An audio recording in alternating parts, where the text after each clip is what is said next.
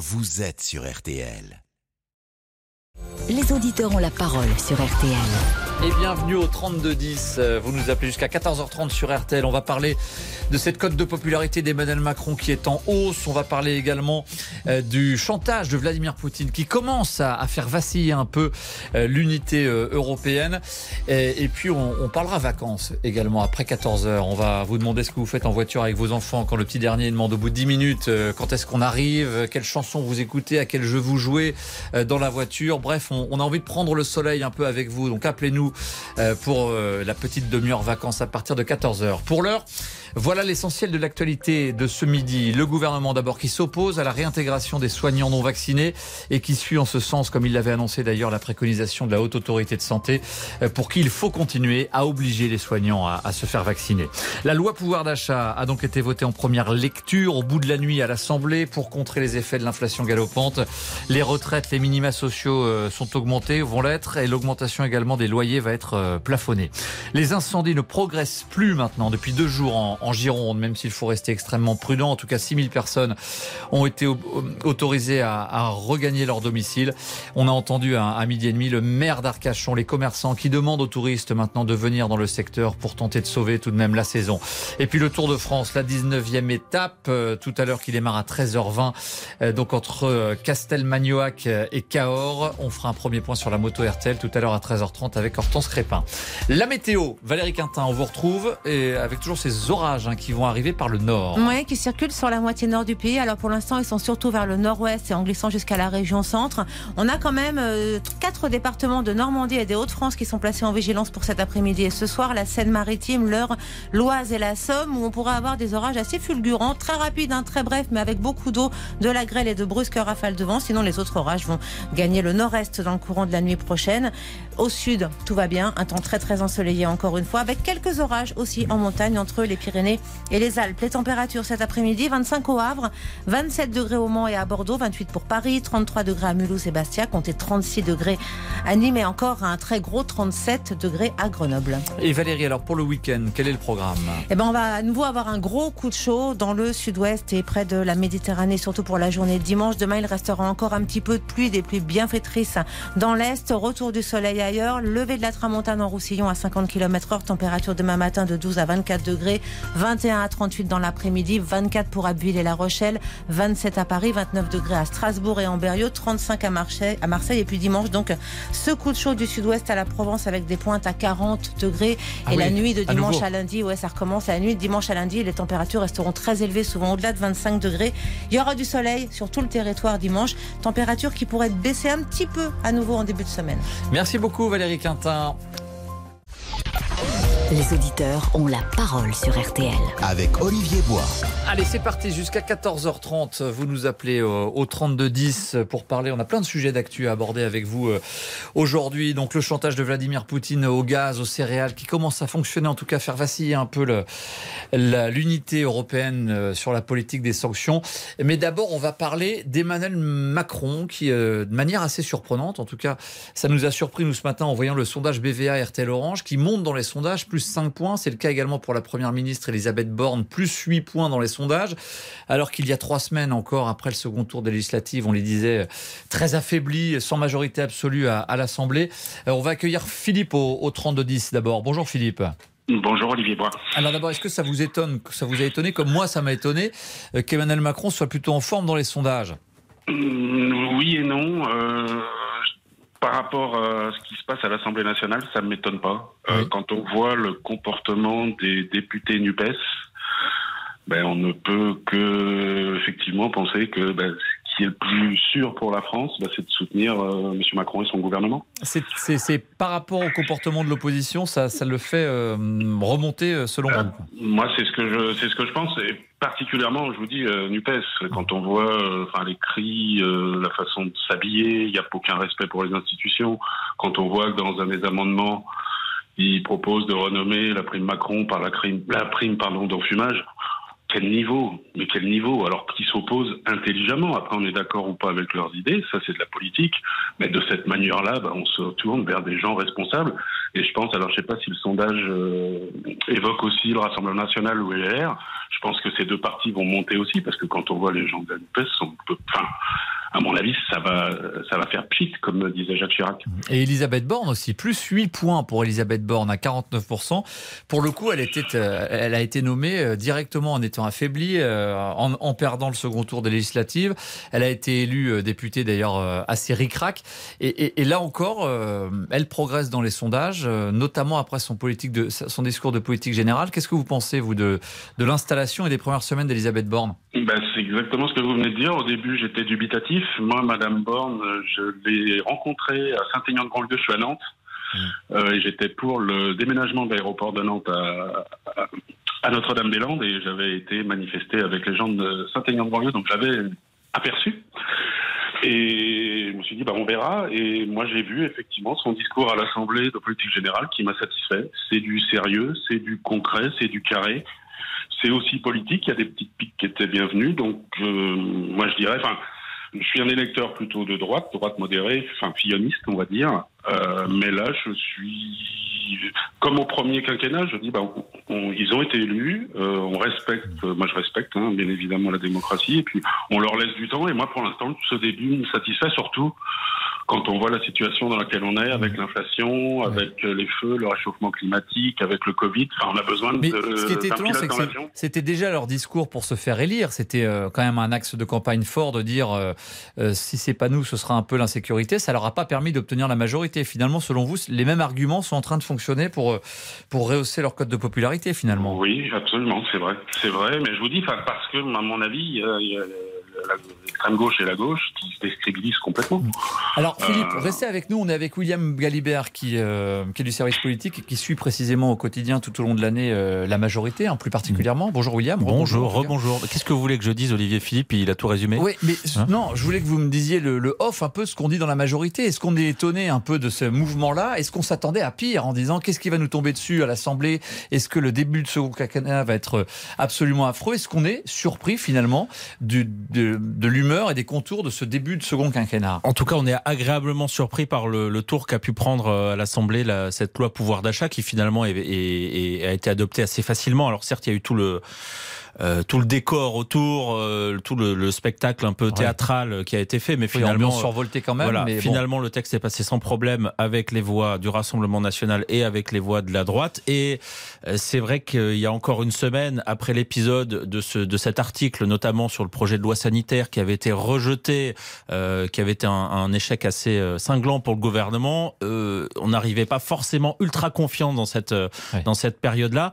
Attention quand même à un petit effet de trompe-l'œil. Ouais. Et on, on l'a répété un peu tout à l'heure. le pouvoir d'achat. C'est consensuel, c'est-à-dire que pour l'instant, et d'ailleurs c'est valable aussi un peu pour Emmanuel Macron, euh, pour l'instant il distribue des milliards. Donc euh, euh, c'est plus facile oui, quand, on, quand, on, a des on, cadeaux à faire. On lui en demandait plus des milliards ouais. en l'occurrence. Donc il a, il a, il a réussi à tenir ses, son, son limite de budget. Ça reste euh, des revalorisations massives euh, sur les minima sociaux. Ça reste des, on parle de ristourne d'essence, on parle de, de chèques carburant. Pour l'instant, on est dans une phase un peu, un peu positive. Tout ça a pu aussi jouer pour ce président qu'on disait au fond du trou euh, après les législatives et qui est apparu clairement requinqué la semaine passée euh, pour son entretien et, du 14 juillet. Et il évite en tout cas la critique de dire la France est bloquée, il y a immobilisme, on peut plus rien faire, plus, plus, plus rien voter. C'est le, c'est en ça que c'était un premier test cette euh, loi pouvoir d'achat. Pour l'instant, le, le, compromis ça marche, mais sur un texte, ouais. sur un type de texte très spécifique. On continue à en parler, vous restez avec nous William, on retrouvera de Philippe qui est resté avec nous, François également qui nous a appelé au 3210 sur ce sujet. On fait une courte pause sur RTL au 3210. À tout de suite.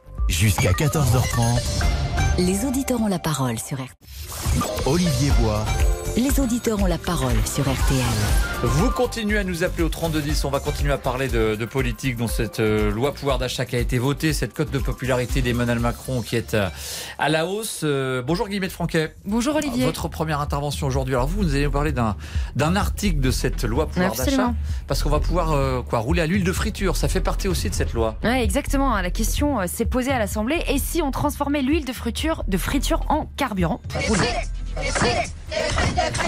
Et oui, les huiles usagées pourraient être Usagé, recyclées hein, en fait en carburant. C'est euh, le sens de l'amendement de la loi pouvoir d'achat qui était proposé par Julien Bayou d'Europe Écologie Les Verts et voté hier.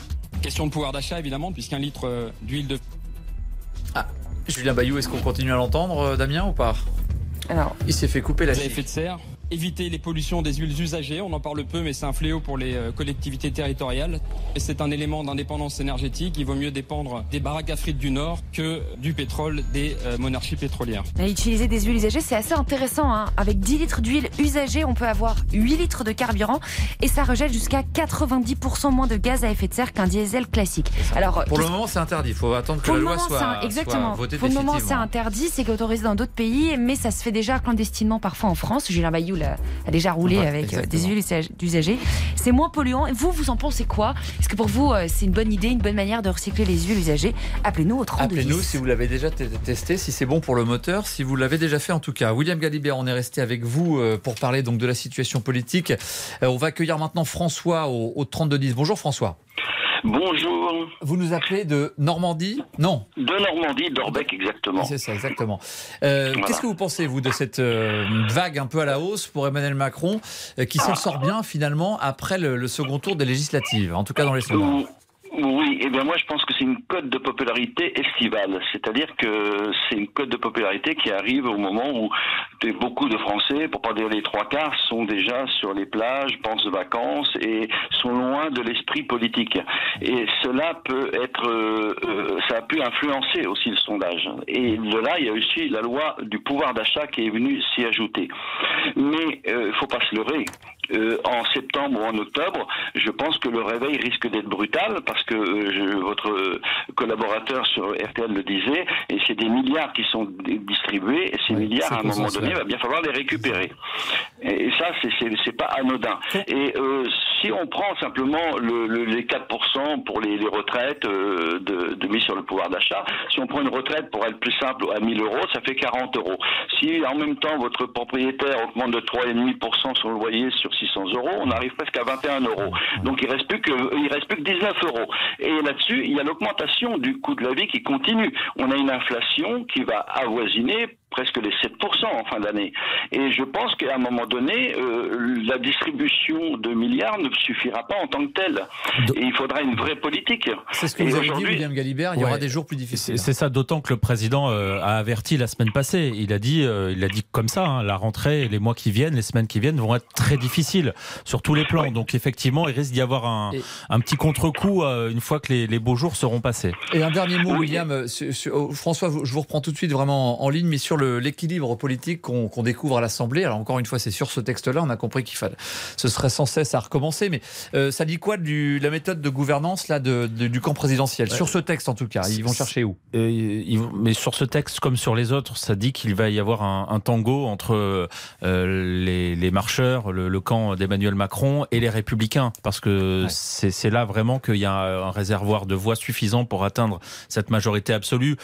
le compromis il a euh, pas franchement existé pendant cette loi pouvoir d'achat. Oui, euh, certains amendements, euh, notamment venus des rangs des écologistes ou du, Parti socialiste, ou comme cette histoire d'huile de, friture dans les moteurs, sont passés, mais tout ça, est resté extrêmement marginal. Les vrais accords les, vrais compromis, les vrais pactes, ils sont passés euh, avec les Républicains et ça va continuer parce que c'est aujourd'hui la seule force euh, qui peut permettre de manière pérenne. Mais ça dépendra des Républicains aussi. C'est-à-dire euh, texte par texte, effectivement, on a plutôt, en l'occurrence, été surpris par une meilleure volonté qu'on ne pouvait l'imaginer de la part d'Olivier Marlex, le la, chef La bonne volonté ne durera peut-être pas toujours et parfois certains partis politiques voudront aussi expliquer à leurs électeurs pourquoi mm. ils les ont choisis eux au lieu, de, au lieu du camp Macron. Donc il va falloir aussi parfois marquer sa différence. Et ça, ça risque d'apparaître dans les prochains mois. Merci William Galibert d'avoir été avec nous. Euh, on va poursuivre le dialogue avec nos auditeurs au 3210 et on va reprendre François d'ailleurs dans un instant. Vous restez avec nous François encore quelques minutes. Pas de souci. On fait une courte pause et, on continue à, à analyser cette situation avec vous. À tout de suite sur RTL. Jusqu'à 14h30. Les auditeurs ont la parole sur RTL. Les auditeurs ont la parole sur RTL. Avec Olivier Bois. Et avec vous, vous continuez à nous appeler au, au 3210. On va être à nouveau avec François dans un instant pour parler de cette cote de popularité d'Emmanuel Macron à, la hausse. Lui pense que des jours compliqués arrivent. Guillemette Franquet, on, on parlera ensuite du Covid parce que c'est vraiment un symbole. Hein. Hier, soir, donc, euh, le Conseil scientifique a tiré ses révérences en quelque sorte. Il va cesser d'exercer à la fin du mois de juillet. Et le Conseil scientifique, c'est vraiment l'organe qui a symbolisé toute la crise Covid euh, qu'on vit depuis mars 2020. Ouais, exactement. Hein. c'est nous qui nous guidait les Français depuis deux ans dans la pandémie, qui nous donnait des conseils. Mais le, le gouvernement, il a prévenu, le Covid, il va surtout falloir apprendre à vivre avec. donc le gouvernement qui d'ailleurs dit qu'il est opposé à la réintégration des soignants non vaccinés. La haute autorité de santé, elle aussi opposée. Le conseil scientifique, lui aussi, dit non à la réintégration des soignants non vaccinés. Son président, Jean-François Aldefrécy, lui a dit qu'il était favorable surtout à l'ouverture d'une quatrième dose pour les soignants. La troisième dose de vaccination est donc obligatoire chez les soignants. Pour l'instant, il n'y a aucune notion autour de la quatrième dose nous recommandons que les euh, soignants puissent avoir rapidement, quel que soit leur âge, une quatrième dose de vaccin, à la fois pour se protéger eux-mêmes et surtout pour protéger, entre guillemets, les patients euh, dont ils s'occupent avec les autres mesures prises à l'hôpital. Alors, sur tous ces sujets, qu'est-ce que vous en pensez? La fin du conseil scientifique, l'opposition à la réintégration des soignants non vaccinés, la quatrième dose pour les soignants Et c'est la question du jour sur RTL. Est-ce que le Covid vous inquiète toujours? Appelez-nous pour réagir au 3210. Oui, est-ce que vous continuez à faire attention, effectivement? Est-ce que de toute façon, il va falloir s'habituer à vivre? C'est ce que nous a dit Bruno Ce matin sur RTL. Hein, euh, le modèle qui est favorisé, c'est qu'à terme, il y ait de toute façon un pic Covid une fois par an à l'automne ou à, l'hiver et qu'on doive le gérer avec euh, les vaccins et avec les, traitements qui vont, qui vont arriver. Alors on va continuer à parler d'Emmanuel Macron. François, vous êtes toujours avec euh, nous. Merci beaucoup encore une fois de nous avoir appelé au, au 3210. analyse très intéressante, vous, comme, un peu comme ce que nous expliquait William Galibert. ça pourrait être être une, accalmie ou vraiment une courte fenêtre, euh, cette victoire du camp présidentiel sur la loi pouvoir d'achat. C'est ce que vous pensez, vous? On peut la considérer comme une courte victoire par rapport à cette loi. Mais il faut aussi penser qu'il y a la politique internationale qui va rentrer en ligne de compte bientôt à la rentrée, parce que là, aujourd'hui, on n'entend plus beaucoup parler de l'Ukraine. Bon, on en entend parler, mais c'est très léger, c'est dans les sujets comme ça. Mais demain, il va y avoir le problème du gaz. Le gaz, euh, parce que aujourd'hui, l'Europe commence à s'apercevoir que les sanctions qu'ils ont mis vis-à-vis de euh, la Russie euh, vont peser lourd sur le gaz dont on a besoin pour l'hiver. Et là, euh, Emmanuel Macron va devoir prendre des décisions euh, sérieuses et rapides parce que il faut pas oublier que l'Europe n'a jamais eu une vraie politique d'énergie euh, commune, chacun faisant ce qu'il voulait. Et, cette popularité qu'il a aujourd'hui par, par le beau temps, par et peut-être qu'il va, sûrement la perdre si demain il dit aux Français, eh bien, on est obligé d'aider tel et tel pays avec le gaz et vous ici vous en aurez moins ou vous paierez plus cher. Parce que à un moment donné, tous les tous les calculs qui ont été faits, c'est ce que disait votre collaborateur tout à l'heure, tous les calculs qui ont été faits pour réduire le coût aux consommateurs de l'énergie, il va bien falloir à un moment donné que le répercuter sur quelque chose. D'ailleurs, ils annoncent un plan d'économie drastique pour, pour reprendre, pour retrouver des niveaux de déficit euh, qu'on connaissait avant, mais il va falloir faire des efforts, c'est sûr. Voilà, et, il y a la loi, et là bientôt, je crois qu'ils sont en train de calculer sur la loi de, du, budget qui va être revue là tout de suite au, à l'Assemblée nationale, et je pense que la discussion va être beaucoup plus âpre et beaucoup plus difficile parce qu'il ne faut pas oublier qui est ce qui est à la commission euh, des finances. Et puis, et, par, oui, alors, parce que si, il s'agira plus de distribuer des milliards en l'occurrence. C'est en ce sens que c'était plus consensuel cette loi euh, pouvoir d'achat. Et justement, vous évoquez euh, Éric Coquerel qui dirige la commission des finances, qui est donc un député de la France insoumise et de la, la NUPS, c'est-à-dire l'alliance de gauche. Qu'est-ce que vous pensez vous de On en discutait tout à l'heure avec Philippe, notre auditeur précédent, sur le. Est-ce que Macron bénéficie quelque part de cette opposition farouche, déterminée, assumée aussi de la France insoumise, euh, qui ne laisse rien passer, même avec un, ton qu'on n'avait pas forcément l'habitude d'entendre à l'Assemblée. Oui, alors moi je suis pas euh, électeur de gauche, hein, comme ça, faut, faut, comme ça on se situe bien. Euh, mais je trouve qu'en fin de compte, la NUPS joue son rôle, c'est-à-dire elle joue un rôle de d'opposition. Euh, on n'attend pas d'une opposition qu'elle soit euh, forcément euh, distinguée, correcte. elle peut être un petit peu vulgaire, vulgaire dans un sens très très léger du terme, mais on, on peut pas on peut pas attendre d'une opposition qu'elle soit cravatée forcément parce que la majorité est cravatée. Moi, ce que, ce que j'attends surtout des, des, députés, et ce que les députés se doivent de faire, dans l'ensemble, c'est de respecter l'électorat qui les a mis en place. Parce que cet électorat, c'est lui qui donne le sondage de la popularité d'Emmanuel Macron, qui donne le sondage de la popularité de Madame Borne. Et si aujourd'hui Madame Borne a profité d'une popularité un peu plus grandissante que prévu, c'est parce que entre le moment où elle a été instaurée euh, première ministre et les législatives, on avait l'impression qu'elle serait simplement une première ministre de, de remplacement, de d'intermédiaire, un intérim. Et ça n'a pas été le cas. Et, et toutes ces choses Pour vous, elle s'est imposée en quelques semaines. Elle a réussi à, à, rentrer euh, dans, dans, dans, dans, le costume, entre, entre guillemets. Voilà, voilà. Parce que je pense qu'il y a un costume pour pour, pour chacun. Il y a un costume de chef d'État. Après, on aime ou on n'aime pas Emmanuel Macron. Personnellement, c'est bon. Je suis pas un fan, mais bon. Mais il a, il a, il a une stature. Euh, et euh, Madame Borne euh, rentre dans le costume de première ministre, à savoir si en septembre et en octobre, elle tiendra la longueur. C'est-à-dire qu'aujourd'hui, elle présente bien. C'est un produit presque préparé, présenté par euh, par la majorité. Mais ce produit, il faut qu'il perdure dans le temps. Et c'est là que va se poser le problème. Et la popularité des, chefs d'État et du Premier ministre est, impliquée dans tous ces, dans tous ces éléments. Et, c'est ça que les gens aujourd'hui euh, vont devoir prendre en considération. Et je pense qu'il serait intéressant d'avoir la cote de popularité du président de la République et de Madame Borne en octobre et non pas en septembre, en octobre, on, va, suivre les baromètres euh, successifs. On verra, en parce que c'est là, c'est là que l'on en parlera, je pense. Et, vous, vous, avez évoqué vous-même, euh, c'était très intéressant ce que vous disiez sur, euh, sur la polémique par rapport à l'attitude de, l'opposition. Vous disiez, vous, que ça vous choquait pas du tout que les, députés France Insoumise, qui sont beaucoup plus nombreux qu'avant, aient une attitude qu'on n'avait pas l'habitude de voir. Et, on entend beaucoup de Français qui disent, oui, ça, ça aère quand même un peu l'hémicycle, ça fait une France qui est un peu plus à l'image du reste de la société, alors que vous avez entendu aussi sais pas si vous avez en tête ces, propos de Renaud Muselier, ici le président de la région PACA, qui a dit, euh, qui a parlé de mémoire, je cite ses propos, d'une gauche euh, sale, débraillée et qui, ne fait que hurler. Vous avez été choqué par ces propos, vous? Alors moi j'ai été choqué par ces propos parce que quand M. Muselier parle de, cette gauche euh, sale et débraillée, il parle de l'électorat. Il parle des gens qui, les ont qui les ont mis euh, dans, à l'Assemblée nationale. Donc c'est un non-respect de, de la, des Français qui ont voté, qui ont, qui ont exprimé un souhait politique.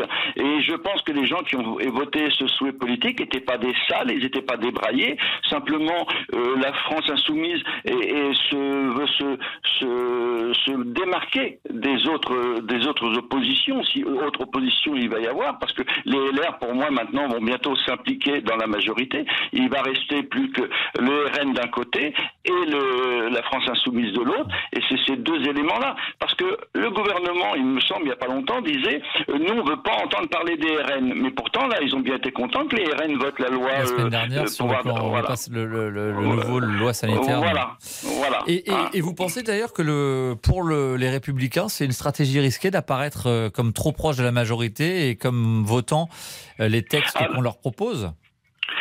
alors pour les LR, pour les LR, c'est très, très, dangereux parce que les LR se disent un parti de gouvernement, de, gouvernement. Mais un parti de gouvernement se doit d'avoir sa propre euh, euh, ligne politique et, et, simplement rentrer dans le discours politique qui permet de pouvoir s'infiltrer tout doucement avec la majorité qui ressemble un petit peu mais qui n'est pas vraiment. Euh, ça va certainement perturber les électeurs qui eux les ont élus non pas pour qu'ils viennent simplement soutenir mais qu'ils apportent aussi leur propre euh, désir, leur propre réalité de la politique qu'ils attendent. Les électeurs, ils attendent quelque chose de la politique. Et lorsqu'on met un député en place, on ne le met pas en place simplement pour qu'il vote par compromission ou pour faire plaisir ou simplement pour dire bah, je suis là quand même, j'existe, mais bon, j'ai voté parce que je voulais pas être contre. Mais ça suffit pas. Il va falloir qu'ils amènent une vraie ligne politique. Et ça, pour l'instant, ils n'ont pas la ligne politique, les LR. Hein. Ok, merci, merci beaucoup François de nous avoir appelé au, au 3210. Merci pour votre analyse éclairée Victor, euh, vous accueillez nos auditeurs euh, au standard notamment et vous vous occupez des réseaux sociaux. Qu'est-ce qu'on dit de ce débat sur le Facebook des auditeurs ont la parole, RTL Eh bien, le moins qu'on puisse dire, c'est que c'est un sujet qui fait réagir sur notre page Facebook. Les auditeurs ont la parole. Pour Thierry, ce sont des vacances et donc c'est aussi un nouveau quinquennat et c'est normal que le président remonte. Nous pourrons juger sur les actes s'il y en a. Même son de cloche pour Philippe qui nous dit c'est la trêve estivale, nous verrons à la rentrée. Valentin nous dit il faut comparer avec l'ensemble de la classe politique qui donne une image piètre de la démocratie. Et Marie nous dit que l'ensemble des Français semble apprécier cette cette gouvernance raisonnée et rejeter des hurlements de l'ANUPS. Merci beaucoup Victor et, et merci à vous euh, tous pour vos messages donc sur la page Facebook des auditeurs ont la parole. On va faire une courte pause, programme chargé ensuite, on va aller sur la route du Tour.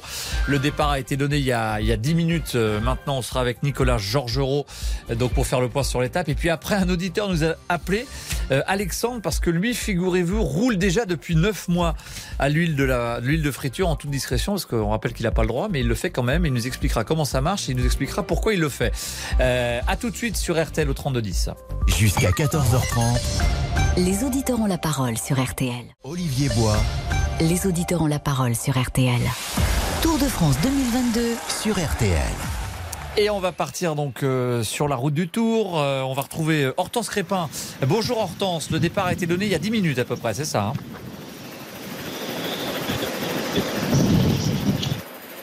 Alors c'est Nicolas Georgerot ou c'est Hortense Crépin qu'on a sur le Tour? Nicolas, vous êtes là vous?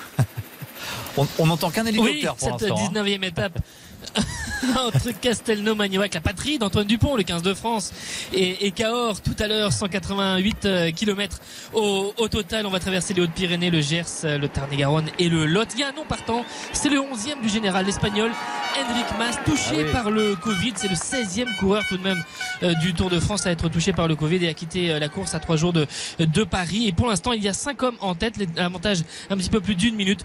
Honoré, Mohoric, Polit, Van der Horn et Simons. Et sans doute euh, l'échappée qui va euh, nous occuper euh, cet après-midi. En tout cas, on attend une victoire des, des sprinteurs tout à l'heure à Cahors. Prochain point sur cette route du Tour, Olivier. Tout à l'heure à 14h. À tout à l'heure, Nicolas Georgerot. Merci beaucoup pour ce début d'étape. Donc sur le tour, au 32-10, on va continuer à parler dans un instant donc du, projet de loi pouvoir d'achat parce qu'il y a un auditeur, Alexandre, qui nous a appelé pour nous parler de l'huile de friture. Vous êtes là, Alexandre, déjà ou pas? Oui, bonjour. Donc vous, vous roulez à l'huile de friture depuis, une- depuis déjà plusieurs mois, hein, c'est ça? Ah oui, oui, c'est ça, depuis 9 mois. 9 mois. Bon, vous, vous nous direz pourquoi et vous nous expliquerez comment ça marche. Mais d'abord, on vous retrouve Guillemette Franquet puisqu'on va parler euh, ensuite euh, de l'Ukraine, de la Russie, de la stratégie de Vladimir Poutine, le chantage qui commence un peu à faire vaciller euh, les déterminations occidentales et européennes. Absolument. hein. Les Ukrainiens euh, vont signer un accord sur l'exportation de céréales. Alors. Techniquement, c'est un accord qui est censé impliquer la- Russie, mais euh, l'Ukraine vient de dire qu'elle ne signerait qu'avec l'ONU et la Turquie. La Turquie, c'est là où se passent euh, les pourparlers. En fait, euh, l'objectif, c'est de pouvoir exporter alors que la mer Noire est bloquée toujours À par la Moscou, guerre, par la guerre exactement, et alors que le risque de famine mondiale commence à, inquiéter. Alors dans l'absolu, si cet accord est bien signé, Moscou n'est pas perdant. Il va y avoir évidemment des contreparties, notamment des contraintes allégées à l'exportation d'engrais et de grains russes. Alors la question se pose est-ce que le président russe est en train de tirer son épingle du jeu? Quelques précisions avec euh, notre journaliste Sophie Jousselin. Vladimir Poutine, elle a dit, il compte sur la lassitude de l'Europe, sur ses désaccords. Et hier, le ministre des Affaires étrangères hongrois était à Moscou pour négocier des livraisons de gaz supplémentaires. L'Espagne et le Portugal ont clairement dit ne pas vouloir réduire de 15% leur consommation de gaz, comme le prévoit le plan de Bruxelles. Des petits signes qui montrent que l'unité européenne devient chaque jour un petit peu plus fragile. Alors, est-ce qu'il faut céder à Vladimir Poutine? Est-ce qu'on peut encore soutenir l'Ukraine, quoi qu'il nous en coûte? Donnez-nous notre avis, appelez-nous au 3210. Est-ce que le devoir moral de soutenir l'Ukraine, qui est le pays agressé, dépasse euh, même ses, euh, contraintes économiques? Venez nous le dire si c'est votre, votre avis et votre conviction. Euh, J'ajoute un dernier point. L'opinion publique allemande aussi, on, en a parlé sur RTL, qui est légèrement en train de se retourner justement au, à cette politique du soutien absolu à, à l'Ukraine parce que, eh bien, euh, à cause des risques de pénurie de gaz, il y aura des difficultés peut-être et probablement cet hiver euh, pour se chauffer et pour nos consommations d'électricité. On en parle avec vous au, au 3210 sur ce euh, soutien, sur cette politique russe et ce chantage qu'opère Vladimir Poutine. Alors, comme promis, on vous retrouve, Alexandre. Merci beaucoup de nous avoir appelé au 3210, puisque vous, vous, êtes déjà, vous êtes déjà un bricoleur, entre guillemets, parce qu'on le rappelle, hein, donc dans la loi pouvoir d'achat, il y a un petit article, proposé d'ailleurs par euh, Europe Écologie Les Verts, pour autoriser les gens à rouler en partie à l'huile de friture usagée, euh, qui permet par exemple avec 10 litres d'huile usagée de frites de faire, après une technique, de récupérer 8 litres de fait, carburant oui. qui permettent de rouler. Alors vous, vous le faites déjà depuis 9 mois. Euh, Sauf votre respect, vous êtes donc dans l'illégalité, Alexandre, pour, Ben le- pour oui, le mais jour. bon, euh, il faut savoir que vu le pouvoir d'achat, je pense que le Français essaie de se faire son pouvoir lui-même. Pardon, Voilà. je vous avez été coupé. Qu'est-ce que vous avez dit? Euh, pour moi, vu le- euh, la hausse du pouvoir Ah. d'achat, je pense que le Français euh, essaie de faire son pouvoir tout seul. Oui. Vous êtes dans votre bon Voilà. droit face à l'augmentation, euh, vous pouvez pas faire autrement, quoi. Bah écoutez, moi je paye mon litre de gasoil 1,15€. D'accord. Et comment vous faites alors? 1,15€ Alors, Ouais. Oui, alors je vous explique. Euh, vous avez le combustible de chauffage, le type euh, Cardan, si vous connaissez. Non, je connais pas. Il faut que vous nous expliquiez un petit peu euh, concrètement les- Voilà, les, ce techniques sont- parce qu'on n'est pas tous experts euh, justement de la mécanique. Voilà.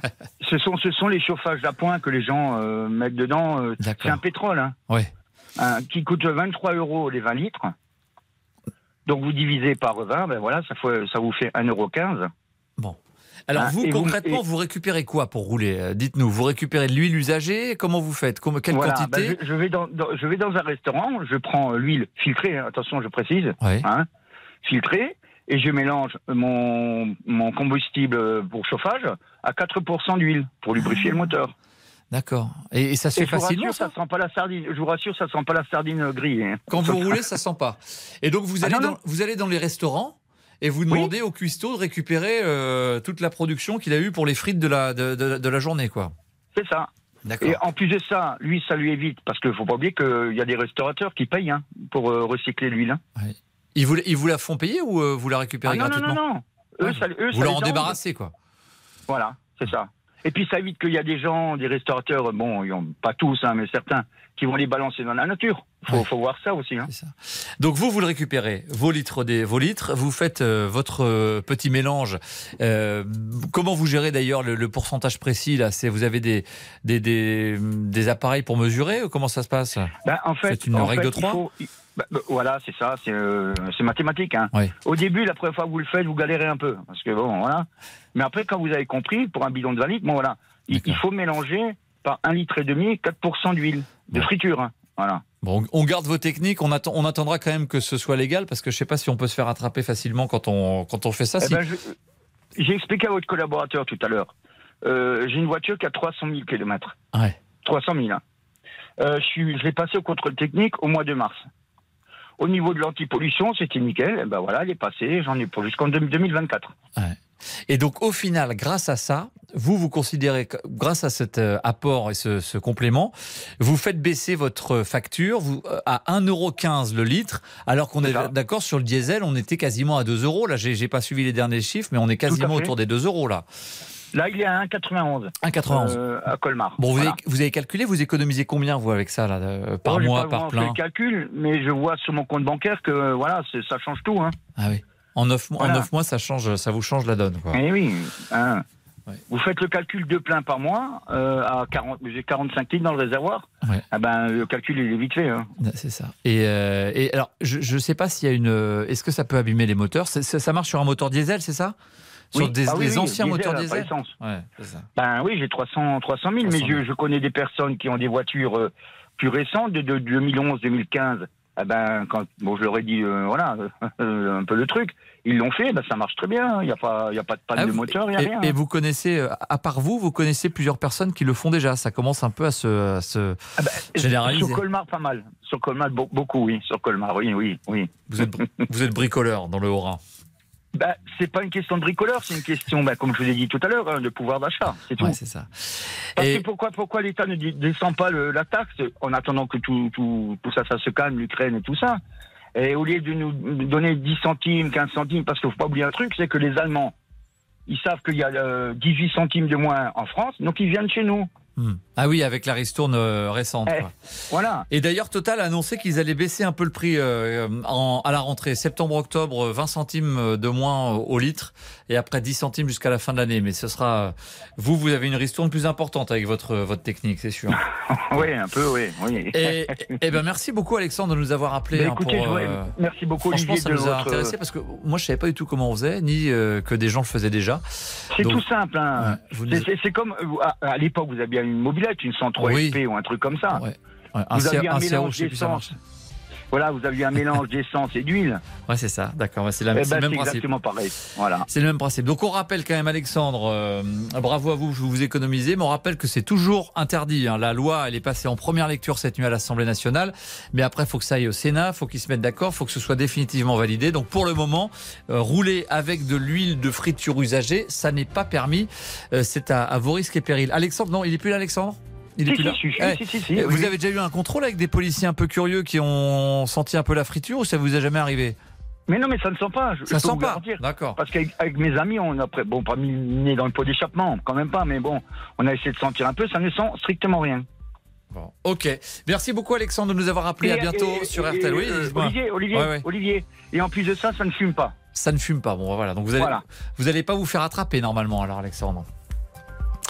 Merci beaucoup et à bientôt sur, euh, sur RTL au 3210. On va faire une courte pause. Dans un instant, on va parler du, du Covid, la fin du conseil scientifique annoncé pour la fin juillet. Est-ce que comment vous vivez votre euh, été alors que cette septième vague est en train de baisser et qu'effectivement euh, tout le monde est un peu, un, un peu moins inquiet en ce moment? À tout de suite sur RTL. Olivier Bois. Les auditeurs ont la parole sur RTL. Votre avis nous intéresse. Appelez le 3210, 50 centimes la minute. Olivier Bois. Les auditeurs ont la parole sur RTL.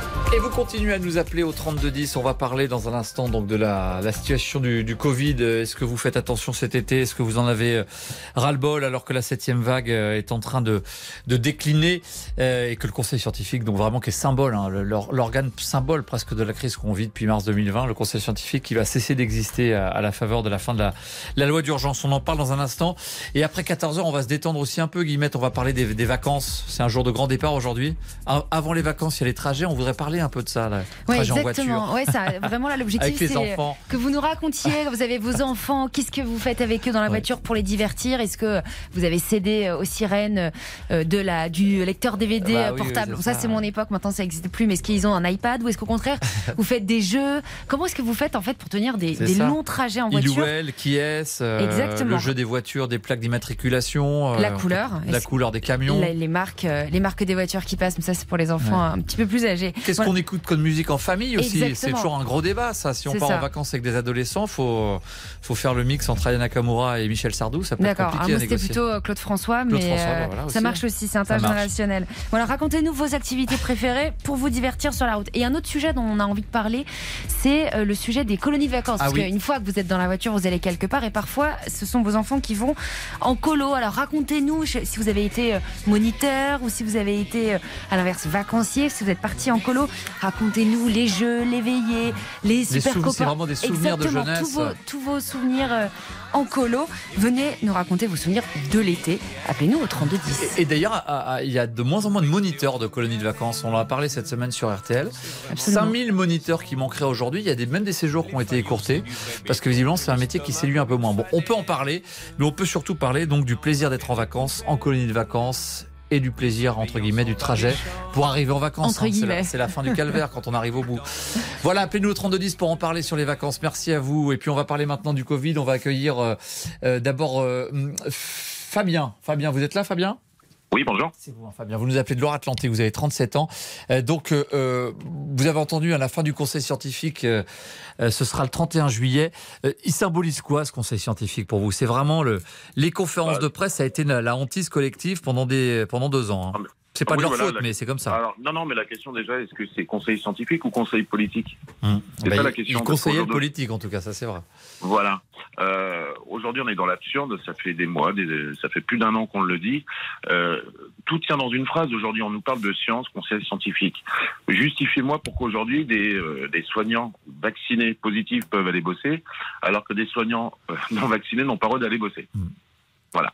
Vous- Tout est résumé aujourd'hui. Vous réagissez, Euh, euh, vous, vous avez vu là, cette annonce euh, ce matin, donc le, le gouvernement s'oppose à ce que les, les soignants non vaccinés reviennent euh, au travail et que la, la haute autorité de santé assume en disant si si les soignants faut les faut continuer à Bah, les obliger à se vacciner. Bah, bien sûr, mais euh, c'est, on est toujours dans l'absurde, donc ils peuvent pas revenir en arrière par rapport à leurs décisions qu'ils avaient prises euh, euh, il y a un peu plus d'un an. Donc c'est sûr que s'ils reviennent en arrière, bah, ils vont complètement être euh, pas crédibles, si vous voulez. Euh, en plus, ils ont réussi à, à diviser les gens, voilà, au quotidien, que ce soit dans le monde hospitalier, mais même dans la vie de tous les jours.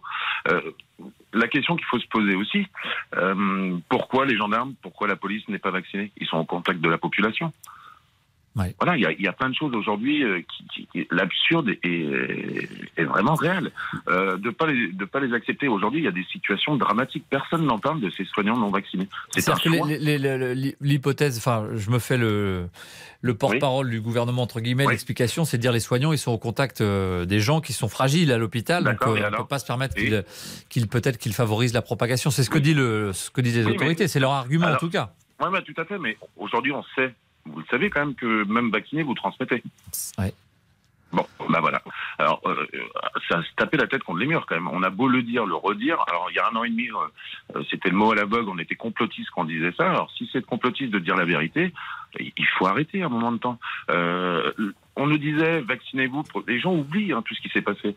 Euh, on a obligé, entre guillemets, la population à se vacciner. Ça n'a pas été de gaieté de cœur pour la plupart. Pourquoi? Parce que c'était un acte citoyen. Vaccinez-vous, c'est protéger les autres. Mais les mensonges, il y en a eu à qui mieux mieux. Aujourd'hui, on le sait. On ne peut pas protéger tout en étant vacciné. Alors que les, personnes âgées se, se vaccinent, c'est une chose, c'est normal. Euh, C'est comme la grippe. Euh, Est-ce que la grippe, on en fait tout un foin tous les ans? Est-ce que euh, quand on allume euh, les médias, on nous parle, tiens, aujourd'hui, il y a eu tant de contamination Rappelez-vous, il y a trois mois, pendant les, élections, il y avait la guerre en Ukraine, on n'a jamais parlé de Covid. Et pourtant, il y avait deux fois et demi plus de contamination. Mm. Mais, juste- mais après, parce qu'on on, on- on était moins hospitalisé, il y avait moins de formes graves du, du Covid, précisément à cause de la, grâce à la vaccination. Oui, mais on sait aujourd'hui que c'est les personnes âgées, les plus de 80 ans, voilà, les gens à comorbidité. On le sait. Donc, euh, moi aujourd'hui, à 39 ans, euh, je suis en bonne santé, mais euh, j'ai- je n'ai euh, aucun- à 0,01% euh, malheureusement de, de, de décédés. Mais dans ces cas-là, dans la vie de tous les jours, on ne fait plus rien, on traverse plus, euh, on fume plus. euh, voilà, il y a- il y a- c'est la vie est comme ça. Et Fabien, je ne sais pas si vous vous êtes Oui. euh, vacciné, vous nous le dites ou Non. pas, évidemment, c'est votre, Non, non, votre non, non, liberté. non, non, ça ne me dérange pas de le dire. Non, non, je ne suis pas vacciné. Bah, Voilà. J'allais vous demander si on, si on vous demande de faire une troisième dose, est-ce que vous le, le ferez? Mais j'ai j'ai- j'ai la réponse visiblement. Bah voilà, ouais, ouais, ouais, ouais. Nous, on a voulu Donc vous, vous avez vécu pendant des mois avec, avec Ah oui. interdiction d'aller au resto, avec Voilà, une vie un peu ça, plus euh, Quoi. Ah, Mais vous avez... alors, vous avez... on est revenu, euh, on est revenu sur des choses basiques de, de la vie. Mais le plus dur qui a été, euh, qui a été euh, compliqué à accepter, c'est que mes filles non plus sont pas vaccinées, mais de de, de pas les mettre au sport. Voilà, il y a eu plein de choses et les gens euh, bah, ne disent rien, mais euh, c'est de la discrimination, hein, vraiment. Alors qu'on sait euh, que sur les sur les enfants, ça ne les impacte pas. Moi, mes filles, ça fait plus d'un an, voilà, elles ne peuvent pas faire de sport. Elles ont quel âge vos filles? Elles, ont... elles étaient d'accord Ouais, j'ai avec vous grande- Oui, oui, oui, bah, ça a été d'accord, ça a été des discussions. Des discussions, euh, voilà, tout à fait, de peser, euh, bah, comme on dit, le bénéfice-risque. Euh, Il n'y avait aucun intérêt, euh, nous, en tout cas, dans- de notre point de vue. Ma fille va avoir 18 ans au mois d'août et puis la deuxième a eu 15 ans. Donc il n'y avait pas de pas d'intérêt. Donc on a attendu pour pour voir et puis on s'est rendu compte que de toute façon, vacciné ou pas, on, on transmettait. Donc il n'y avait pas très pas beaucoup de logique. Et aujourd'hui, de toute façon, on en rigolait la dernière fois, mais euh, à l'époque, on nous disait de pas parler de politique à table avec notre famille. Bah, aujourd'hui, c'est politique, il faut pas en parler, et le Covid, euh, il faut pas en parler. Ça a divisé, euh, ça a divisé les gens. Ah oui ouais. Et dans votre famille aussi?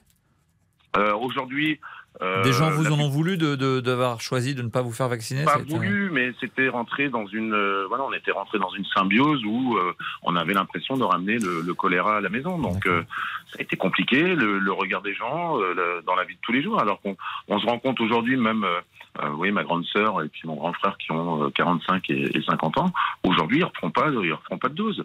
Euh, ils se sont rendus compte que bah, ils ont joué le jeu. Mais, mais stop aujourd'hui, quoi. Merci beaucoup Fabien de nous avoir appelé au, au 3210. Merci pour votre, euh, votre témoignage. On va accueillir maintenant Philippe. Euh, Bonjour Philippe. Allô Philippe? Est-ce que vous êtes là? Oui, Philippe, vous êtes là. Euh, donc, Philippe, vous êtes, vous êtes, bonjour, vous êtes retraité, c'est ça? Vous nous appelez de Fréjus.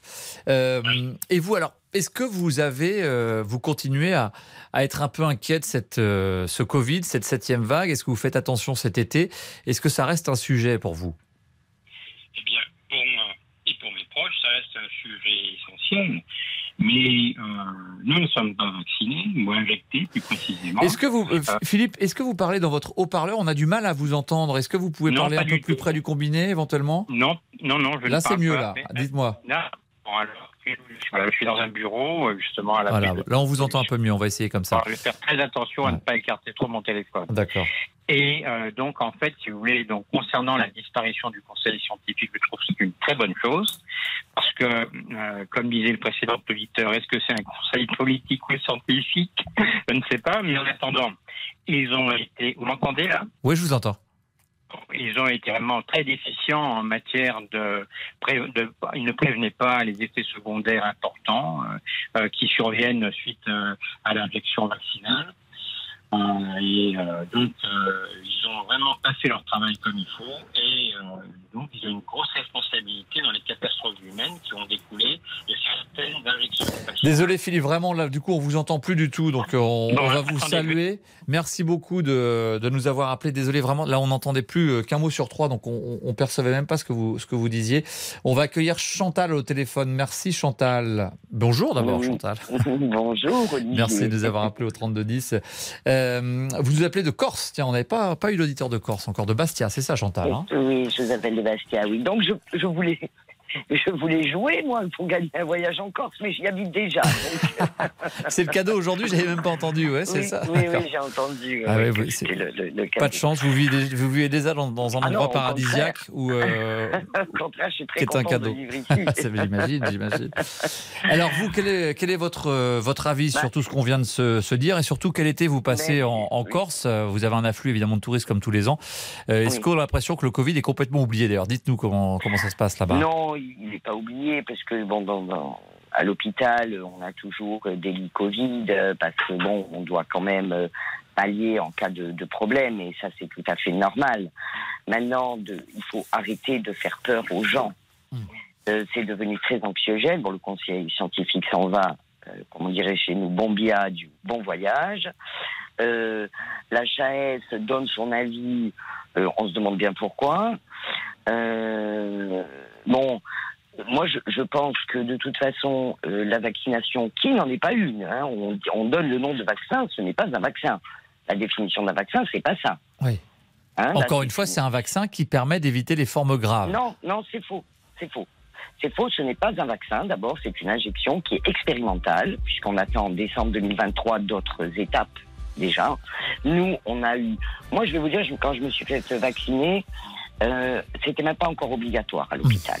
Donc, je pense que je ne vais pas critiquer les gens qui ont été vaccinés. Oui, vous êtes cadre de ça. santé, on l'a pas dit, donc vous faites Voilà. partie. Euh, écoutez, Voilà, on fait une petite pause, on reste avec vous Chantal, vous allez nous dire ce que vous pensez euh, effectivement donc, de- du gouvernement qui valide le fait que les, les soignants non vaccinés ne puissent pas revenir au, au travail. On fait une très courte pause euh, sur RTL et on vous retrouve dans un instant au 3210. À tout de suite. Jusqu'à 14h30, Les auditeurs ont la parole sur RTL. Olivier Bois, Les auditeurs ont la parole sur RTL. Et au 3210, euh, jusqu'à 14h, on va parler donc de, cette annonce du gouvernement qui euh, n'autorise pas les soignants non vaccinés à reprendre le travail. Euh, on est avec Chantal, donc qui nous a appelé de Bastia. Chantal, vous êtes toujours avec nous Oui, je suis Ah. toujours avec vous. Et donc vous, Bah, alors, moi- vous, vous, étiez, vous travaillez toujours, vous n'étiez pas au contact des Oui. patients, euh, vous Ah bah, pouviez si, travailler dans les bureaux. Non, non, non, enfin, pour moi, un cas de santé, ça, enfin, moi, je vais voir les patients, je reçois les familles. Ah oui, euh, bien sûr. je, je discute quand même avec les patients, euh, parce que parce que c'est important, quoi. hein. Et du coup, vous avez continué à travailler ou comment, comment oui, ça oui. s'est Ah passé ben oui, pour vous oui, moi, moi je, je continue de travailler, moi je suis vacciné. Mais Ah, je peux vous dire que la quatrième dose, euh, je vais prier pour choper le Covid. Hein. Vraiment, quoi. Ah, Vraiment. Parce que. Et on est beaucoup. Alors, vous savez, nous, bon, alors à l'hôpital de Bastia, les, les positifs, même asymptomatiques, ne travaillent pas. Mais la question s'est quand même posée. Par contre, je sais que dans d'autres établissements de santé, dans d'autres hôpitaux, on a fait quand même travailler des gens qui étaient asymptomatiques et qui étaient positifs. Tout en étant vacciné. Non, non, ils n'étaient pas vaccinés, mais même les vaccinés, hein, même les vaccinés, hein, les Oui, vaccinés oui, c'est vrai, on a- positifs, il y on avait a des fait travailler des il y avait, voilà. Donc là, on manque parce qu'il n'y a pas que les soignants. On a, c'était tout le personnel hospitalier, c'est-à-dire même les administratifs. Vous comprenez, qui n'étaient pas en contact des patients, qu'on a obligé à vacciner. Bon, comme disait votre euh, votre auditeur précédent, Fabien, on fait vacciner la vaccination obligatoire les gendarmes, enfin les militaires, pas la police. Parce que les militaires, ils peuvent pas se mettre en grève. La police, oui. On fait vacciner les pompiers parce que les pompiers sont réquisitionnés. Là, il y a eu un scandale. C'est un scandale. On réquisitionne des pompiers suspendus. Enfin, je veux dire, on marche sur la tête. Donc, il y a une malhonnêteté mais de, de tout ce gouvernement, le Conseil scientifique n'en parlant pas, l'HAS, enfin, on empêche des médecins, laissons les médecins traitants, les médecins de terrain soigner les gens. Pourquoi les gens se, se sont retrouvés en forme grave dans les hôpitaux Parce qu'on leur disait, vous restez à la maison, vous prenez du doliprane. Je veux dire, on a empêché les, mé- les- les médecins de soigner les gens. Et là, avec les suspendus, je veux dire, on manque de personnel, on ferme des urgences. Il faut pas faire un AVC, on Mais arrête on- cardiaque on- la nuit. On rappelle, enfin après, évidemment, vous avez le droit d'avoir votre euh, avis, vous l'avez dit. On rappelle que la, la vaccination euh, a permis d'éviter les formes graves. Et si aujourd'hui on peut avoir 200 000 cas par jour, ou euh, cette septième vague où il y a eu 150 000 ou 200 000 cas par jour sans saturer l'hôpital, c'est parce que les formes graves ont quand même été évitées grâce à, la vaccination. Merci Chantal en tout cas de nous avoir appelé euh, sur ce sujet toujours très euh, très enflammable évidemment où il y a beaucoup d'opposition alors que euh, on doit apprendre maintenant à vivre avec le Covid et que donc le Conseil scientifique, on le rappelle, va cesser de fonctionner à partir de la fin du mois de juillet. On fait une pause dans un instant, il sera 14h sur RTL, on fera le flash avec François-Xavier Lambert, on ira sur la route du Tour et puis on parlera vacances avec vous au 3210. À tout de suite. Les auditeurs ont la parole sur RTL. Avec Olivier Bois. Il est 14h sur RTL. Et c'est l'heure d'un nouveau flash avec vous, François-Xavier Lambert. Bonjour. Bonjour Olivier, bonjour à toutes et à tous. À la une, les soignants non vaccinés ne seront pas réintégrés à l'hôpital. Le gouvernement se veut intransigeant alors que le débat reprenait de l'ampleur face au manque de moyens à l'hôpital. L'Académie de médecine, le Conseil scientifique et la Haute Autorité de Santé ont un avis convergent. Il est négatif et on suit l'avis des scientifiques, a annoncé le ministre de la Santé François Braun. Le gouvernement qui a réussi à faire passer un premier texte majeur à l'Assemblée après quatre jours de débat houleux, les députés ont adopté en première lecture le projet de loi pour le pouvoir d'achat. Des mesures telles que le plafonnement de la hausse des loyers, l'augmentation des retraites et des minima sociaux.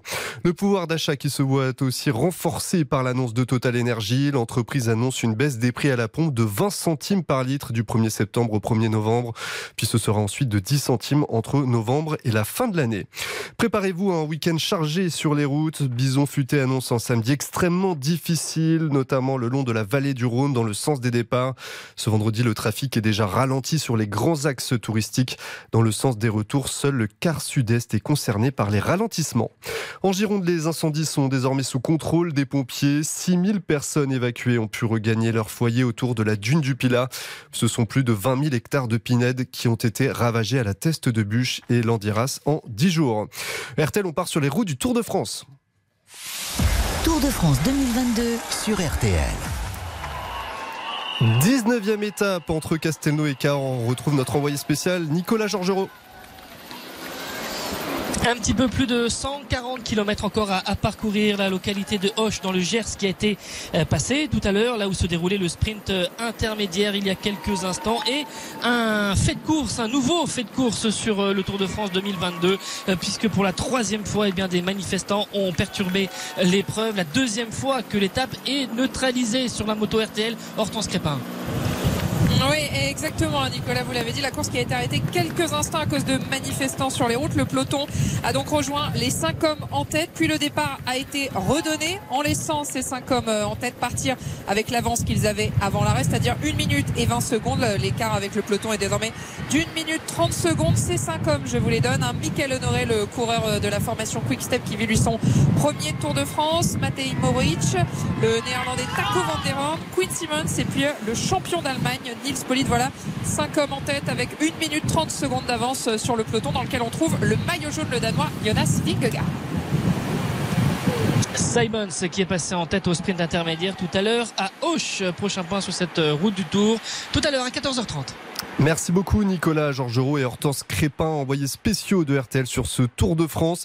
Et puis en résultat de football à l'Euro féminin, les Allemandes sont qualifiées pour les demi-finales. Elles ont battu l'Autriche 2 à 0. L'Allemagne sera l'adversaire de la France si les Bleus se qualifient demain face aux Pays-Bas. Un coup d'œil sur la météo de votre vendredi. Dégradation orageuse pour une large moitié nord du pays avec de forts orages en Normandie et vers les Hauts-de-France. Plus de soleil sur la moitié sud avec toutefois quelques orages en montagne. Il fait 22 degrés à Brest, 28 à Paris, 32 à Rodez, 33 à Marseille et 38 degrés à Avignon. 14h passées de 4 minutes sur RTL. Vous retrouvez bien sûr Olivier Bois. À tout à l'heure, À tout à François-Xavier, 15h pour un nouveau flash. Euh, et on va poursuivre notre Tour de France 2022. Sur RTL. Olivier Bois. Les auditeurs ont la parole sur RTL. Damien nous a remis le, le jingle du Tour de France. Ça me manquait. On vous pardonne, Damien. Merci Olivier. C'était, c'est votre première erreur, je crois, de, le- de la semaine. Il en fallait euh, une. Il en fallait une, hein, c'est, c'est dommage, mais bon, c'est, c'est pas grave. Euh, Damien, on va attaquer maintenant le débat sur la Hongrie. Sur la Hongrie, sur l'Ukraine, pardon, au 32-10. Vous nous avez appelé parce que on s'interroge sur cette euh, stratégie russe, la politique de Vladimir Poutine, qui fait du chantage au gaz, qui fait du chantage également sur les exportations des céréales. Est-ce qu'il commence euh, à faire vaciller un peu l'unité européenne sur la volonté de sanctionner coûte que coûte la Russie et, d'apporter un soutien sans faille à, à l'Ukraine? On va en parler avec euh, Stéphane. Bonjour Stéphane. Bonjour. Merci de nous appeler. Vous, euh, vous habitez dans le, dans le Rhône, c'est ça? Euh, Oui, oui, tout à fait. Qu'est-ce que vous pensez de ce, ce débat-là Vous? Est-ce que, euh, la- les populations pourraient se lasser un petit peu face aux, aux menaces russes et au, et- Bah, et au chantage russe au gaz, par exemple? Bah, c'est pas se lasser, c'est qu'à un moment donné, il y a quand même une réalité. C'est-à-dire que, bon, euh, se passer du gaz, si on a les moyens de s'en passer, euh, bah, oui, bien évidemment qu'il faut le faire. On peut pas cautionner ce que fait aujourd'hui Vladimir euh, Poutine, c'est pas possible. Mais par contre, il y a peut-être des, des pays aussi qui ne peuvent pas s'en passer. Et je pense que, bon, moi, je soutiens pas la Hongrie, j'aime pas particulièrement euh, Viktor Orban, mais faut quand même euh, trouver une solution. Je pense que la Hongrie, ils sont pas idiots. Euh, je pense que si on avait quelque chose à leur proposer, à leur dire, voilà, à la place du gaz, euh, euh, on va trouver une autre source d'énergie qui vous permette de continuer, à avoir l'activité économique que vous avez, à faire tourner votre pays. Mais chose- mais il n'y a rien qui a été proposé.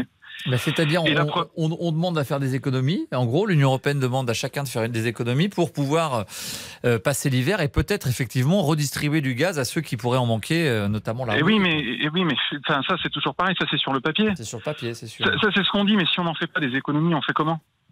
Parce que euh, moi, je veux, je veux bien qu'on fasse des économies, mais euh, ça- va quand même être compliqué. Alors, en, plus, nous, on a de la chance. hein. Nous, on est français. Aujourd'hui, on a un parc nucléaire qui est, qui est quand même euh, bon. On dit qu'il est vieillissant. Bon, en tout cas, il marche bien. hein. Euh, moi, dans mon dans mon job, en l'occurrence, on travaille aussi pour pour le nucléaire français. Ça se porte quand même plutôt bien. Euh, donc c'est facile quand on est français de dire ah bah oui ben nous on va faire des économies sur le gaz. Bah oui forcément. On va ouvrir les vannes d'une autre énergie euh, pour compenser euh, ce qu'on ne pourra pas dépenser en gaz et ça va passer. Mais regardez l'Allemagne.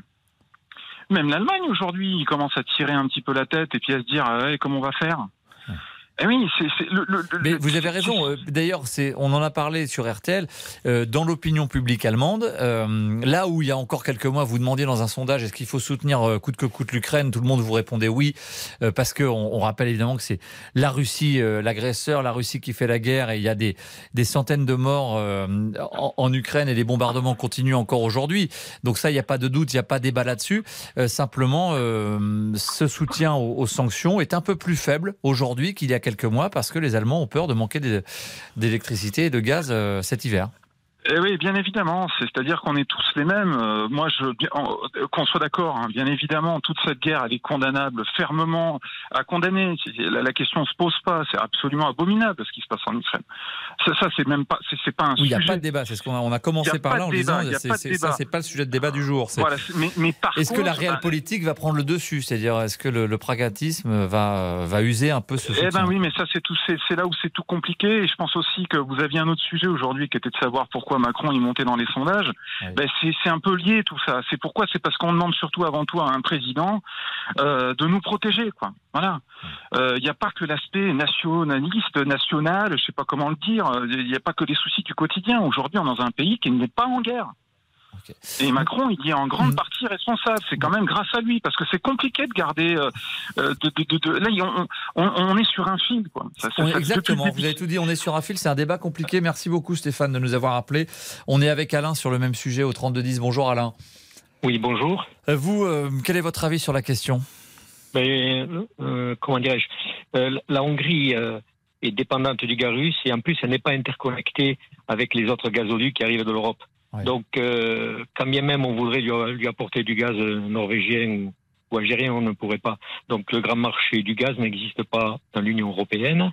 Donc, il faut bien comprendre que le gouvernement, euh, je pense quel qu'il soit en Hongrie, on n'aurait pas sacrifié sa population et son industrie euh, pour une solidarité européenne qui n'existe pas Mmh. en matière énergétique. On ne va pas aider les Hongrois. Et ce qui serait intéressant de voir, c'est en Italie, qu'est-ce qui va se passer? Si la droite nationale repasse, quelle sera son attitude vis-à-vis de la Russie? Parce que les, les Italiens aussi sont très dépendants du gaz russe. En tout cas, vu Même l'inquiétude que suscite la, la dissolution de l'Assemblée et les prochaines élections, c'est le, le- le thème inquiète beaucoup le reste de l'Union européenne. si- Inquiète, c'est un choix des Italiens. hein. Ça, nous, il faudra faire avec. hein. Chaque pays en Europe est responsable de, de, de sa politique énergétique. Par ailleurs, votre mon, mon- l'auditeur qui, qui passait avant moi et vous-même d'ailleurs, euh, vous disiez que il y avait euh, des sanctions contre la Russie qui qui faisait la guerre à l'Ukraine. Oui. Euh, je vous rappelle que l'Arabie Saoudite fait une guerre atroce contre le Yémen et que ça n'aime pas euh, la communauté internationale vu qu'on va aller euh, engranger du gaz. Donc il y a du gaz qui, qui tue, qui est intéressant, il y a du gaz qui tue, qui n'est pas intéressant. Je Ouais. ferme la Il y a- parenthèse. Il y a deux poids, deux mesures pour vous. Euh, il y a pas, je constate. Je vous laisse libre cette interprétation. Par contre, ce qui pourrait arriver cet hiver, vu que les PDG de Total, Engie et EDF ont dit qu'on passerait pas l'hiver, c'est pas moi qui le dis, hein, c'est eux qui ont fait une tribune, on pourrait peut-être avoir un, un confinement énergétique. C'est-à-dire une semaine sur deux, euh, vous resterez à la maison, les bureaux ne les chauffera pas, les usines ne tourneront pas C'est pour ça. passer l'hiver. C'est l'objectif, en tout cas, des économies qu'on nous demande actuellement, euh, c'est d'éviter qu'il y ait ce genre de, de problème. On verra comment ça se passe. Euh, en tout cas, débat très sérieux, très très compliqué. Effectivement, merci Alain de nous avoir appelé là-dessus. Merci Stéphane également pour euh, pour votre coup de téléphone au 3210. On va se détendre un peu. On va faire une courte pause et on va parler vacances parce que c'est quand même de saison. Et puis c'est un jour de grand départ aujourd'hui. Alors il y a la voiture qui peut être un peu pénible, les 5 heures de trajet avec les petits à l'arrière, ou, ou pas d'ailleurs. Ça peut être aussi l'occasion de, de faire des jeux, d'écouter de la musique, de commencer les vacances en famille, avant de profiter de la mer, de la montagne, du soleil. On en parle avec vous dans un instant au 3210. À tout de suite. Jusqu'à 14h30. Les auditeurs ont la parole sur RTL. Jusqu'à 14h30. Les auditeurs ont la parole sur RTL. Vacances. Ah voilà, les vacances. Je la connais pas celle-là, Damien. C'est euh, Bah, c'est élégance, Olivier. élégant. Non, mais je l'ai pas celle-là. Vous l'aviez Absolument pas. Guillemette Franquet. Ah. Attends. On va réviser la culture musicale alors. Ah ouais, là, faut, faut réviser un peu. Allez, on va parler des vacances. Mettez-nous les colonies de vacances, là. Damien. Faites efficace. Un peu. Eh, J'adore celle-là, elle est vachement bien. Elle est hein. pas mal. hein. Merci Damien. Et voilà. Ça casse les oreilles celle-là. Celle-là, on la connaît. Alors, à 14h13, on va quand même parler vacances. C'est jour de grand départ aujourd'hui. On voulait avoir vos souvenirs de colonies de vacances parce que c'est vraiment un moment qui reste gravé dans la mémoire. On découvre un peu aussi l'autonomie sans les parents, les vacances entre copains. On va être avec euh, Josiane au téléphone maintenant. Bonjour Josiane. Bonjour. Vous nous appelez de Marseille, Josiane. Vous Ah avez oui. 64 ans, c'est ça? Oui, oui, c'est ça. Et, et vous, vous vous souvenez de vos colonies de vacances? Ah oui, j'en ai un souvenir euh, très prenant parce que je suis partie à 6 ans, jusqu'à 6 ans? l'âge de 13 ans, ouais, jusqu'à l'âge de 13 ans. Mais c'était les colonies de vacances euh, basiques, c'est-à-dire on marchait, on jouait, on chantait, mais on était libre, mais libre. euh, Vous habitiez où à l'époque, euh, vous? J'habitais toujours à Marseille, mais j'étais dans un quartier populaire qui s'appelle le quartier du Panier. Ah oui. Et nous avions des, des patronages à l'époque. Et donc, euh, on nous emmenait tout l'été en vacances parce que les parents ne pouvaient pas nous mener ou alors c'était c'était pas possible à l'époque. Vous partiez tout l'été? Oui. Plusieurs partais, semaines. Plusieurs semaines, oui. Ah, on partait. euh, euh, la mairie déjà nous emmenait de temps en temps à la Lumini. C'était pour nous, c'était la colline un peu plus haut que Marseille, Ah. dans Marseille. Mais les patronages nous emmenaient en colonie bien un mois d'été. Et quand vous dites colonie, donc c'était autour de chez vous, mais vous rentriez pas dormir chez vous, vous dormiez Ah, euh, non, dans le groupe, avec le groupe et tout. Avec, avec le patronage, on partait dans les Alpes, dans les Pyrénées, ah on oui. est parti, on est parti en Corse. Et pour nous, c'était euh, la découverte de tout. Et dès l'âge de 6 ans, ça paraît très jeune, euh, Oui. 6 ans pour partir un, un mois en vacances Oh, sans papa, maman euh, et tout. j'ai- ben, pleurer ma maman, surtout parce que j'étais. euh, c'est moi qui voulais partir. Je voyais les copines qui, qui partaient, puisque vous saviez, on était souvent dans la rue à cette époque-là, on craignait rien. Et après, on- le, le jeudi, on allait au patron et le patron faisait des, des colonies vacances. Et pour moi, c'était. Et ça a été mon rêve. C'était la liberté aussi, un petit peu, les vacances Ah, sans les parents, avec les copains et les fait.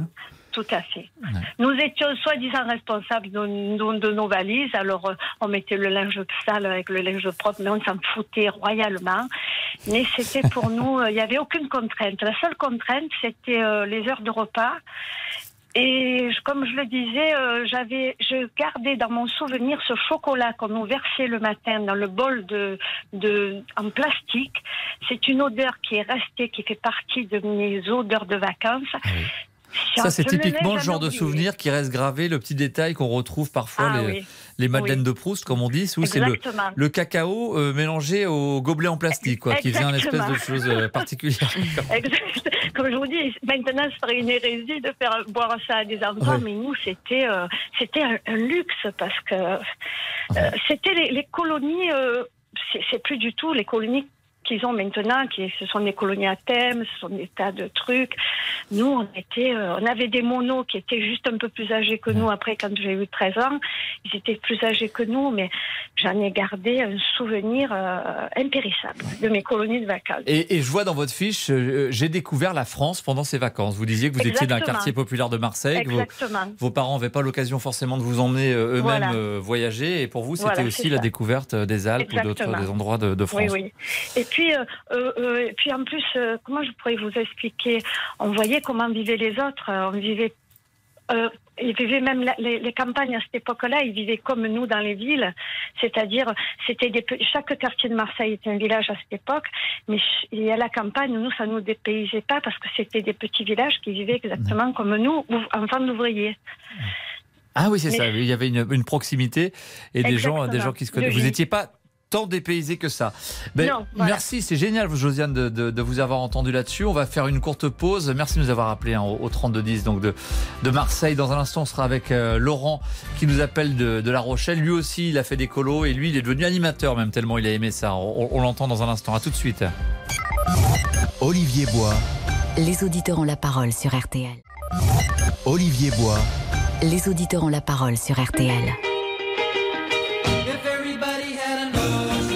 Ça, c'est les Beach Boys.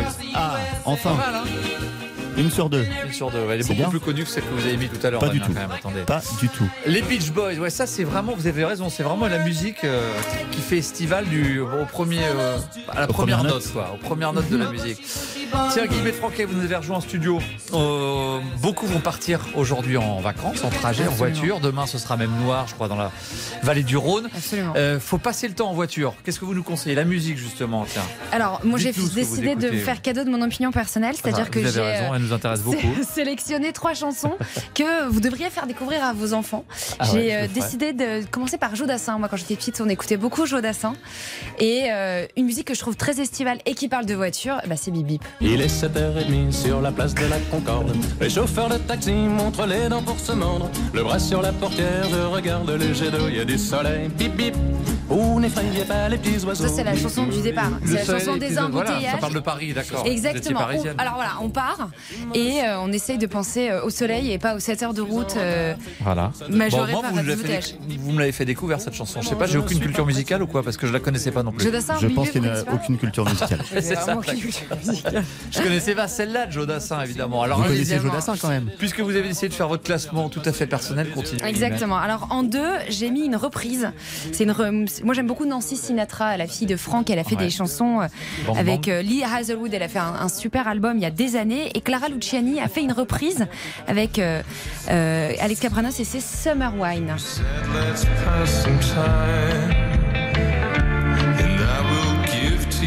Je reconnais pas Clara Luciani là. Ça c'est la personne avec qui elle l'a fait. C'est une. euh, C'est un duo.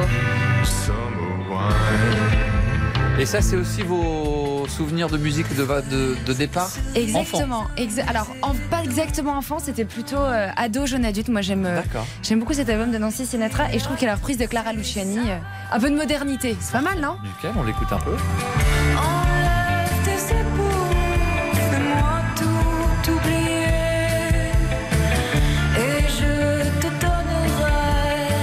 Allez, la dernière.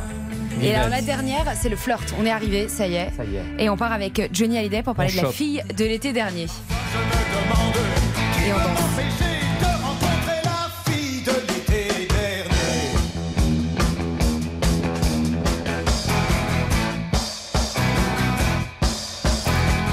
La Vous fille de tapez l'été. du pied. La ouais, je te- c'est rythmé, c'est bien, c'est les vacances. C'est vrai, je connaissais Johnny Hallyday, Damien. Je te remercie. euh, Non, au cas où, au cas où. Au cas où, c'est bien, tu fais bien de vérifier. Euh, parfait, Guillemette, merci pour votre classement personnel. On va continuer à accueillir des auditeurs qui nous ont appelés sur les colonies de vacances. Et Laurent, en l'occurrence. Bonjour, Laurent. Oui, bonjour. Vous avez aimé les musiques de Guillemette Franquet pour, euh, pour partir Oui, en vacances oui. Ça vous a plu? Oui, oui, beaucoup. Vous connaissiez tout ou parce que je me fais chambrer parce que Oui. je connaissais pas tout Ah, d'accord, bon, donc c'est Oui, c'est oui. confirmé là.